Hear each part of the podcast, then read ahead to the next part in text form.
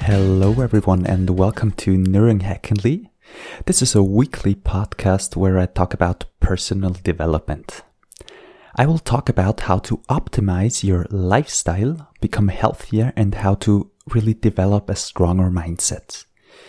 We will together explore how to get the most out of our mind, brain, and body through things like exercise, sleep, supplementation, cold therapy, meditation, and so much more. How cheeky it maybe sounds, but I'm on a mission. I'm on a mission to become the best version of myself, and my goal is to pull you along if you let me. If you really want to get out of your comfort zone and get the most out of your life, this podcast is definitely worth listening to. For me personal, I study business informatics and have more than 1000 hours of coaching experience with teams and also one-on-one coaching. I'm a certified NLP trainer, mental and agile coach, and I'm working on personal development for over 10 years of my life.